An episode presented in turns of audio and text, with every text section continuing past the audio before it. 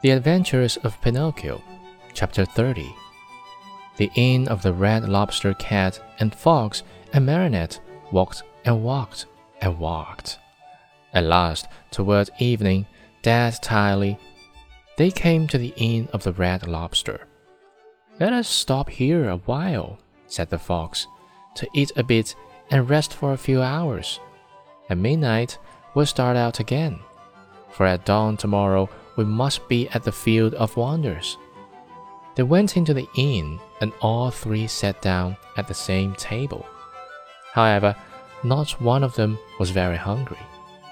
The poor cat felt very weak, and he was able to eat only 35 mullets with tomato sauce and four portions of tripe with cheese. Moreover, as he was so in need of strength, he had to have four more helpings of butters and cheese. The fox, after a great deal of coaxing, tried his best to eat a little. The doctor had put him on a diet, and he had to be satisfied with a small hare dressed with a dozen young and tender spring chickens.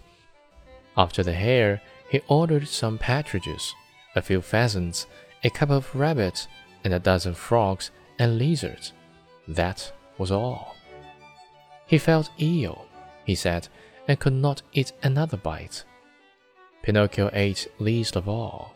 He asked for a bite of bread and a few nuts, and then hardly touched them.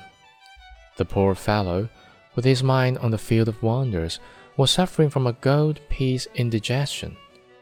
Supper over, the fox said to the innkeeper, Give us two good rooms, one for Mr. Pinocchio and the other for me and my friend. Before starting out, we'll take a little nap. Remember to call us at midnight sharp, for we must continue on our journey.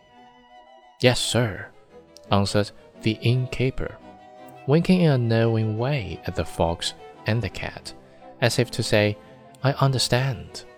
As soon as Pinocchio was in bed, he fell fast asleep and began to dream. He dreamed he was in the middle of a field. The field was full of vines, heavy with grapes.